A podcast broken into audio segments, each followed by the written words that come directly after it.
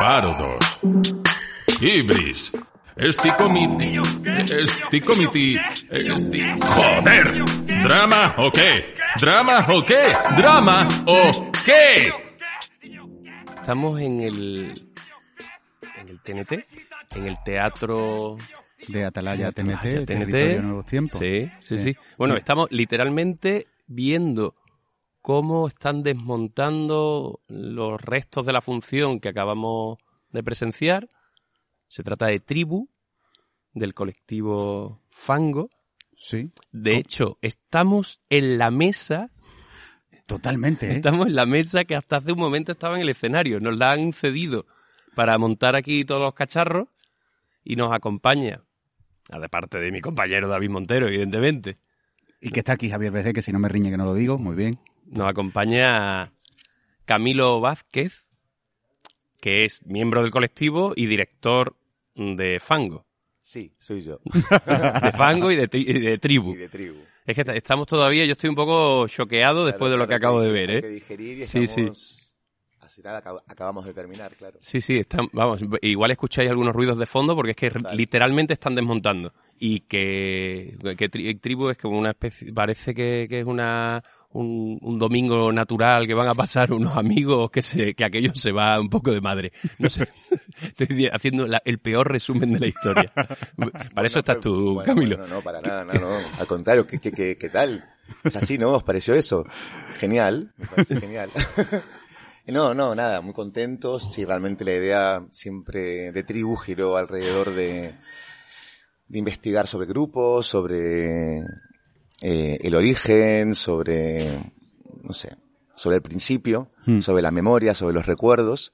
Y realmente hay, bueno, como, como bien decís, hay una parte donde ya todo se va de madre, ¿no? Mm. Realmente empezamos por ahí el trabajo Ajá. con el- y, y luego ya luego ya incorporamos el mundo de la mesa que al final es súper importante y es Claro. el que el que donde se genera este pacto para lo que luego pasa Lo que luego ocurre, claro. Sí, porque es verdad que hay algo, yo, yo viendo ahora la función, no hay, hay como dos quiebras. En realidad hay un, o por lo menos yo como espectador había una primera quiebra que cuando hay un recuerdo que empieza a no ser de uno de los personajes, ¿no? Cuando habla del, del parto. Y para mí hay un primer momento ahí de quiebra total que más o menos, em- o sea, intuye que va a ocurrir en algún momento, pero está muy guay porque es como muy sutil, ¿no?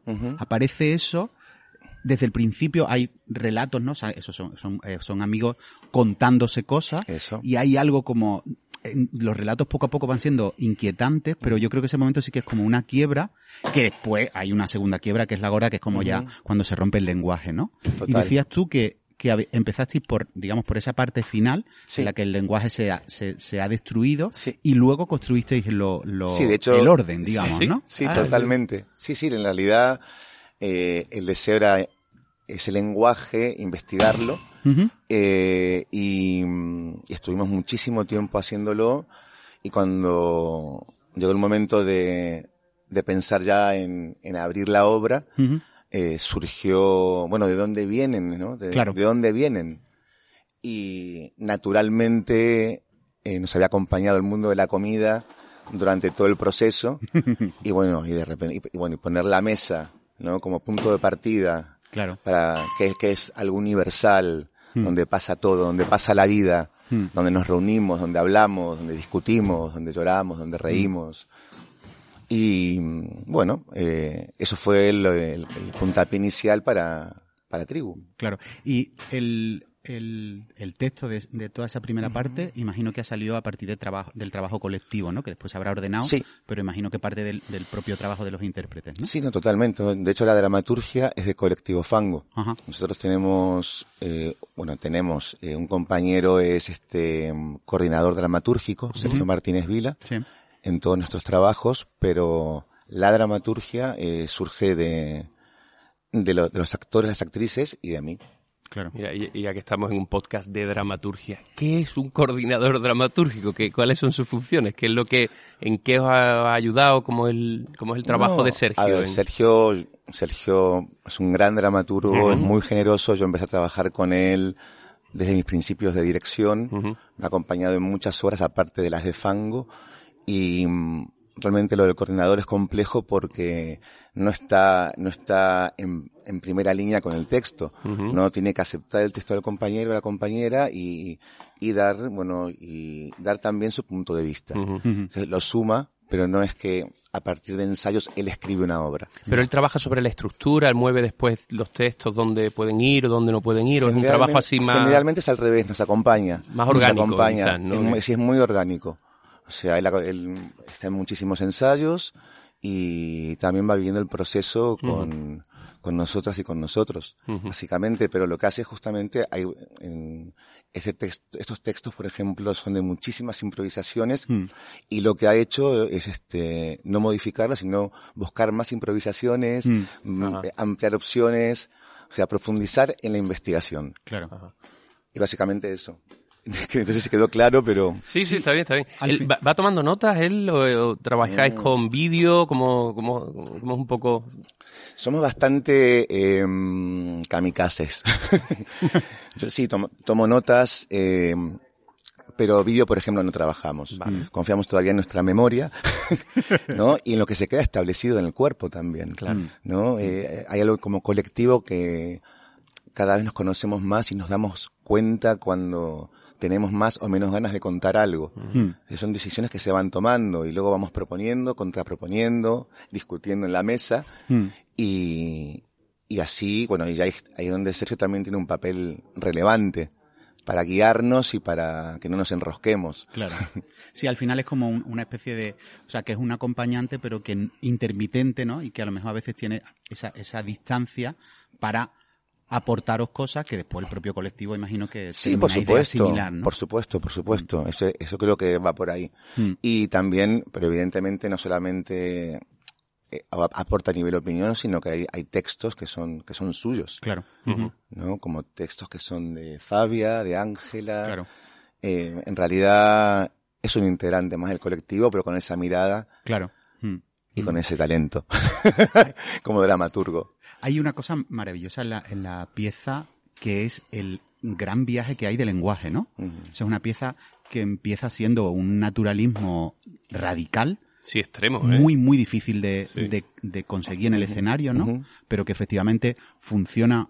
Parece que efectivamente estás viendo que hay una cuarta pared, que estás viendo a una... Un a reality. Exactamente, ¿no? Y cómo poco a poco, ¿no? Va haciendo ese viaje hasta donde llega, que no Claro. contamos para que la gente lo vea. supuesto. Pero hay un, un super viaje, ¿no? Es el, esta es una, la segunda parte de una trilogía. ¿Es un poco una forma en general de trabajar o cada pieza tiene su propia, su propia poética y su propio rollo? Yo creo que hay una poética que se empieza a establecer que es la del colectivo Fango. Claro. Ujú. Y eso lo- nos damos cuenta. Nosotros somos una compañía todavía joven. Realmente empezamos, nos juntamos por primera vez hace cinco años y presentamos nuestro primer work in progress en un teatro muy pequeñito en Madrid hace cuatro. Entonces, eh, creo que mm, la poética cada vez es más nuestra. Claro. Después cada, en la trilogía es sobre la búsqueda de identidad a, tra- Ujú. eh, a través del tiempo. Y la primera obra, de hecho, es Fear of Missing Out, FOMO, que está vinculado al mundo de las redes sociales, eh, de, mm, de todo lo tecnológico. eh, y, claro, es un planteamiento totalmente diferente. Claro. ¿No? A, a Tribu. Claro. Tribu habla de la memoria del pasado y bueno, y la espera, que es la que cierra la trilogía, que fue nuestro último estreno, está puesta en el futuro, Claro. en la espera. Mm. Y también tiene, ahí se disfrazan, hacen personajes. Realmente en ese sentido mm, no, no, no estamos, hay un lenguaje muy amplio. Claro. Sí, que es una, a, a lo mejor, eso vais entendiendo una poética general que va apareciendo, pero después cada obra genera, obviamente cada proyecto genera su propia poética, claro. Totalmente. Mm. Estamos en esa búsqueda de identidad a Claro. través del tiempo. En realidad la trilogía nos, es, somos lo que nos está pasando a nosotros. Claro, claro, No, por eso hay, hay tanto de, por eso la, la dramaturgia es totalmente colectiva. claro, claro. Sí, comienza la pieza, sí lo- eso sí lo podemos contar. Sí, se puede Se contar. puede contar. Comienza la pieza, es una escenografía muy sencilla, que es una mesa como, como de jardín, unos, unos muebles de, de mimbre. Recordaba así, parecen, ellos, pues, a mí me da sensación como medi- clase media alta. ¿no? Podría ser. Sí, clase media, ¿no? Yo creo. Lo de alta, bueno, no lo sé. bueno, tú. no sé. tiene- A lo que mejor- como nosotros somos clase baja nos parece Ya, media alta, pero igual. Yo, yo como fui yo como fui clase alta un poco de, de pequeño, pues me recordaba un poco los domingos de Marbella. Entonces me, me- me daba esa cosa que eh, todo muy amable y bueno, parece que están quedando por, para comer, ¿no? y, y están con unas cosas muy cotidianas. Hay algunos elementos, hay un barreño de zinc, hay un ciclorama detrás, hay uno hay un árbol que han sacado de una maceta, que yo creo que es muy buena metáfora de, de todo el, del espectáculo, y hay una, unas bolsas de tierra. Y, y van sucediendo temas que parece que, que son al azar, pero, no, claro. pero empieza a estar el, la muerte, la caza, el viaje a lo natural. ¿no? Sí, totalmente. La violencia, ¿no? Esa- Esta cosa de, ¿no? Hay, claro, la caza tiene mucho que ver con esa cosa de, de, de matar, de, de cometer actos violentos contra los animales, ¿no? Que es verdad que eh, funciona mucho el relato de cada uno, porque al final son mini historias, que aparte de que funcionen dentro de la estructura general, pero cada historia que están escuchando el resto de los, de los comensales, también el público estamos como atendiendo a ver cada una de esas historias, que algunas son como muy inquietantes, muy tremendas, ¿no? Totalmente, sí, sí, creo que el, uno de los placeres de tribu también fue el momento de, de- de las historias. Claro. ¿No? ¿No? De, de- de- de poder tener un abanico enorme, enorme, muchas, bueno, muchas reales, además, Claro. evidentemente. Y, pero sí es verdad que, que luego en la estructura hay una clara, hay un claro deseo de que nos acompañéis Claro. hacia, hacia ese origen, ¿no? Mm, mm. Entonces sí está, por supuesto que está, que está, que está pensado, ¿no? Que está, que está trabajado desde ya. Después verá que hay un, hay un trabajo muy fino, con, o sea, no hay demasiado recu- o sea, la iluminación es bastante estable, ¿no? Pero sin embargo, hay, es verdad que en la, en la parte final sí que hay más cambios, pero es un trabajo muy cuidado, ¿no? Yo me, me- me fijaba mucho en las composiciones que se van creando en es- de- desde ese naturalismo, esa apariencia de naturalismo en la que las cosas parece que pasan como casualmente y sin embargo está muy precisamente compuesto, ¿no? Todas las composiciones que van haciendo de grupo son muy chulas y con un, casi con una mirada pictórica por momentos. ¿no? Totalmente. ¿Sabes? Sí, sí, lo, sí, sí, eh, sí, fue, fue apareciendo también. Bueno, muchas Claro. gracias, muchas gracias. Me encanta que os haya gustado tanto. Mm. Y sí, eso ha ido apareciendo también dentro del trabajo. Eso, eso, eso es lo bonito, ¿no? Que no vamos con ideas preconcebidas Claro. y cuando vamos con ideas preconcebidas generalmente duran muy poco. Claro. duran muy poco. ¿No trabajáis sobre, o sea, partiendo desde un tema Sí, así? sí, sí, Eso claro. ¿no? Vale, vale. Sí, sí, en el caso de FOMO fue muy claro porque era, empezamos a investigar el mundo de la manipulación mediática, que era lo que estaba pasando en ese, en ese, en ese 2016, de forma muy intensa, y de repente apareció una palabra que fue FOMO, y nos abrió un mundo para meternos de lleno en, en, el tema que queríamos desde el principio trabajar. Tribu surgió la necesidad, fuimos una obra muy, muy, muy individualista, Ajá. entonces había mucha necesidad como grupo de trabajar eh, lo coral. Claro. Después del, me imag- Sí. de relacionado La con la, la, la pandemia y demás, o na- nada no, no, que eso ver? fue antes, Fue eso fue antes, Vale. Tribu, hablo de Tribu. Ah, Tribu se estrenó en el 2019. Ah, ok. Sí, es verdad que fuiste Dos- gana- ganador del certamen. Estuvimos en Surge, eh, en la cuarta pared, y ahí, ahí es donde se estrenó. Vale. ok, ok. Y, Y- después estuviste aquí, aquí en, en el TNT, ya estuvisteis, eh, fue El cu- año pasado. en mitad de pandemia. Eso sí fue una locura. Eso sí, sí, ¿no? La- sí, en el cenit de la edición anterior. Claro. Vinimos. ¿Y por qué fue locura? Bueno, porque era una locura todo. no, por a eso me refiero, porque, no sé, había una pandemia a lo mejor, y estaba la cosa un poquito complicada. No, no, una locura, pero claro, era, aparte, bueno, acabas de ver Tribu, y el contacto es, Claro, es, claro. es poderoso. y claro, venir en el 2020, en, en ese momento, con, con picos, con, con picos de olas Claro. y demás, y presentar un trabajo así, Mm. impacta. Hostia, tuvo que ser impactante, sí. impacta. Se Eh, nota mucho el, el claro, el, bueno, el trabajo de los intérpretes es brutal y se nota mucho justo ese, ese compromiso, ¿no? O sea, quiero decir, creo que no, no, no me imagino esta obra montada de otra manera que, que como planteas, ¿no? Con un trabajo colectivo que se va creando porque hay un compromiso que implica inevitablemente en todos los intérpretes que tiene que ver con que lo sientan suyo, ¿no? Totalmente. No, no, no pueden ser unos intérpretes que vienen, ensayan un, mes y medio, ¿no? Y, y intentan, ese sería, no, no se sostendría, ¿no? La función, por supuesto, por supuesto. Además somos, este, las actrices, los actores y yo somos los fundadores del colectivo. Claro, claro. O sea, Que sí. son, me gustaría nombrar Por los que lo por están- favor.